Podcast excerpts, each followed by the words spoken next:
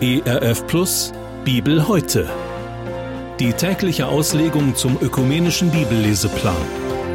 Heute im Alten Testament im ersten Buch Mose Kapitel 21 die Verse 1 bis 21. Und der Herr suchte Sarah heim, wie er gesagt hatte, und tat an ihr, wie er geredet hatte. Und Sarah ward schwanger und gebar dem Abraham in seinem Alter einen Sohn um die Zeit, von der Gott zu ihm geredet hatte. Und Abraham nannte seinen Sohn, der ihm geboren war, Isaak, den ihm Sarah gebar, und beschnitt ihn am achten Tage, wie ihm Gott geboten hatte. Hundert Jahre war Abraham alt, als ihm sein Sohn Isaak geboren wurde. Und Sarah sprach, Gott hat mir ein Lachen zugerichtet, denn wer es hören wird, der wird über mich lachen. Und sie sprach, Wer hätte wohl von Abraham gesagt, dass Sarah Kinder stille? Und doch habe ich ihm einen Sohn geboren in seinem Alter.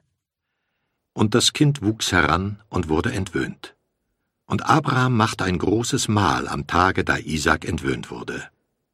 Und Sarah sah den Sohn Hagars, der Ägypterin, den sie Abraham geboren hatte, wie er Mutwillen trieb. Da sprach sie zu Abraham, Treibe diese Magd aus mit ihrem Sohn, denn der Sohn dieser Magd soll nicht erben mit meinem Sohn Isaak. Das Wort missfiel Abraham sehr um seines Sohnes willen. Aber Gott sprach zu ihm, Lass es dir nicht missfallen wegen des Knaben und der Magd. Alles, was Sarah dir gesagt hat, dem gehorche. Denn nur nach Isaak soll dein Geschlecht benannt werden. Aber auch den Sohn der Magd will ich zu einem Volk machen, weil er dein Sohn ist. Da stand Abraham früh am Morgen auf und nahm Brot und einen Schlauch mit Wasser und legte es Hagar auf ihre Schulter, dazu den Knaben, und schickte sie fort. Da zog sie hin und irrte in der Wüste umher bei Beersheba. Als nun das Wasser in dem Schlauch ausgegangen war, warf sie den Knaben unter einen Strauch und ging hin und setzte sich gegenüber von ferne einen Bogenschuss weit. Denn sie sprach, Ich kann nicht ansehen des Knaben sterben. Und sie setzte sich gegenüber und erhob ihre Stimme und weinte. Da erhörte Gott die Stimme des Knaben. Und der Engel Gottes rief Hagar vom Himmel her und sprach zu ihr, Was ist dir, Hagar? Fürchte dich nicht, denn Gott hat gehört die Stimme des Knaben, der dort liegt. Steh auf, nimm den Knaben und führe ihn an deiner Hand, denn ich will ihn zum großen Volk machen. Und Gott tat ihr die Augen auf, dass sie einen Wasserbrunnen sah. Da ging sie hin und füllte den Schlauch mit Wasser und tränkte den Knaben. Und Gott war mit dem Knaben. Der wuchs heran und wohnte in der Wüste und wurde ein guter Schütze. Und er wohnte in der Wüste Paran, und seine Mutter nahm ihm eine Frau aus Ägyptenland.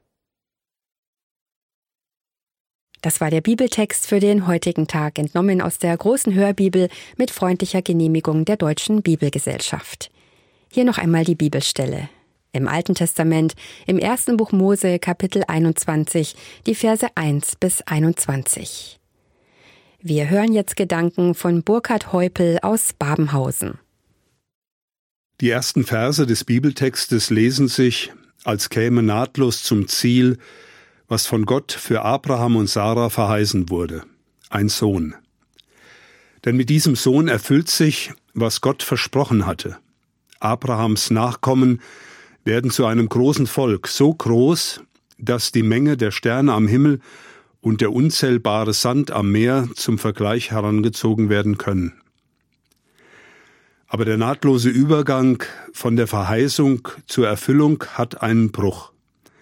Der rote Faden im Leben Abrahams im Unterwegssein mit Gott ist stellenweise verwickelt und verknotet, weil Abraham dem Versprechen Gottes nicht traut. Abraham und Sarah fehlen Geduld und Vertrauen. Glauben heißt oft die Spannung zwischen Verheißung und Erfüllung aushalten. Das ist nicht immer leicht. Gefordert ist, wieder alles menschliche Denken und Sehen, dass Menschen glauben und vertrauen, dass Gott an sein Ziel kommt. Nachdem sich der verheißene Sohn nicht einstellt, helfen Abraham und Sarah Gottes Plan und Ziel etwas nach. Es ist gut gemeint. Sie geben Gott einen Tipp, greifen ihm etwas unter die Arme, Plan B quasi. Menschen kommen gerne mit einem Plan B, wenn sie den Eindruck haben, dass Gottes Pläne nicht funktionieren. Gott findet das nicht gut. Warum? Weil wir damit unseren Gedanken und Plänen mehr zutrauen als Gottes Gedanken und Plänen. Weil wir uns damit auf unsere Kraft und unsere Ideen mehr verlassen als auf den Gott, der Himmel und Erde gemacht hat. Zunächst schlägt Abraham Gott den Plan mit seinem Knecht vor. Er könnte doch der Nachfolger sein. Nachdem dies von Gott nicht gewollt wird, kommt der Vorschlag, das verheißene Kind könnte auch mit der Magd Hagar gezeugt werden. Dieses Kind wollen sie Gott, ja, fast muss man sagen, unterschieben. Aber Gott lässt Abraham und Sarah wissen, dass Ismael nicht der Segensträger ist typisch Mensch. Wir versuchen mit eigenen Mitteln, mit eigener Kraft, eigenen Ideen Gottes Verheißung im Leben zu verwirklichen. Vieles dabei kommt vom Fleisch, wie es die Bibel nennt, also von unseren menschlichen Wünschen und Vorstellungen, ist aber nicht geprägt von Gottes Geist. Gott verspricht, ich habe einen Plan und den werde ich durch dich verwirklichen. Das galt für Abraham und Sarah und auch für Sie und mich. Kennen Sie den Plan Gottes, den er für Ihr Leben hat? Haben Sie ihn vielleicht aus den Augen verloren? Leben Sie ihn? Was müsste sich ändern, um ihn wieder neu zu leben? Gott sei Dank kann auch gesagt werden, Gott wäre nicht Gott, wenn er nicht auf den krummen Linien seiner Menschen gerade schreiben könnte. Und so bleibt er sich und seiner Segenslinie, seinen Verheißungen und seinen Menschen treu. Abraham und Sarah, ihnen und mir und auch Hagar mit Ismael. Kindergeburtstage kennt man in dieser Zeit noch nicht.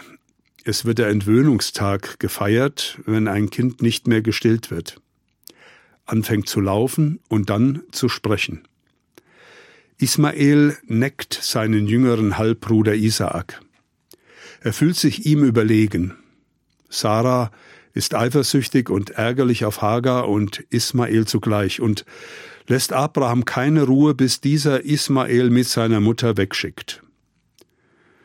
Abraham macht sich Sorgen um seinen Sohn Ismael, aber Gott verspricht, dass er sich um ihn kümmern wird. Menschlich geht es zu allzu menschlich. Und Gott geht diese menschlichen Wege mit. Das ist kein Freibrief tun und lassen zu können, was man will, aber doch ein Trost und auch Motivation, dass Gott Menschen nicht allein lässt mit den Ergebnissen aus falschen, oftmals egoistischen Entscheidungen, Entscheidungen anderer oder auch eigener Entscheidungen. Hagar geht, als in der Wüste die Nahrungsmittel für Mutter und Sohn zur Neige gehen, kein Wasser mehr vorhanden ist, weint Hagar hemmungslos und es steht spitz auf Knopf. Es geht um Leben und Tod. Durch einen Engel spricht Gott zu ihr. Fürchte dich nicht. Ein ermutigendes Wort. Ein ermutigendes Wort besonders für alleinerziehende oder alleingelassene Menschen wie Hagar und eine Ermutigung für Menschen, die den Eindruck haben, dass sie von ihren Besitzern einfach weggeworfen wurden und eine neue Identität aufbauen müssen. Gottes Segen ist nicht an Lebensumstände gebunden, die irgendeinem Ideal entsprechen müssen. Gott erhört Gebet und Gott kann helfen, wenn kein Mensch mehr helfen kann und die Situation aussichtslos erscheint. Ismael mit seiner Mutter Hagar empfängt Gottes Hilfe nicht deshalb, weil er Abrahams Sohn ist, sondern weil sich seine Mutter im Glauben an Gott gewandt hat. Die leibliche Abstammung ist nicht relevant. Auch das Neue Testament betont in den paulinischen Briefen, dass Gottes Hilfe und Segen im Zusammenhang stehen mit dem Glauben. Mehr noch, Wer glaubt, wird in die Verheißungslinie Abrahams mit hineingenommen und ein Kind Gottes. Hagar und Ismael sehen einen Brunnen. Der Durst kann gelöscht werden und das Leben geht weiter. Tatsächlich sind es oft Engel, die Menschen versorgen, manchmal auch Engel in Menschengestalt. Phasen, in denen Menschen durch die sprichwörtliche Wüste gehen, wenn sie keinen Ausweg mehr sehen, bedürfen besonderer Zuwendung an Leib und Seele. Geistlichen Zuspruch für die Seele, dass Gott da ist, auch wenn es nicht danach aussieht. Seine Zuwendung zu Menschen, die von der Gesellschaft oder ihren Familien verstoßen wurden, hat sich nicht geändert und wo im Alten Testament noch Engel als Boten Gottes seine Zuwendung und liebevolle Fürsorge verkünden, da erwartet Jesus als unser Herr und Bruder, dass wir, die wir uns nach ihm nennen, diese Funktion übernehmen. Vielleicht mit einem ermutigenden Wort, einer Einladung oder praktischer Hilfe. Gelegenheiten dazu gibt es genug. Bibel heute. Auch als Podcast oder im Digitalradio DAB. Hören Sie ERF Gutes im Radio.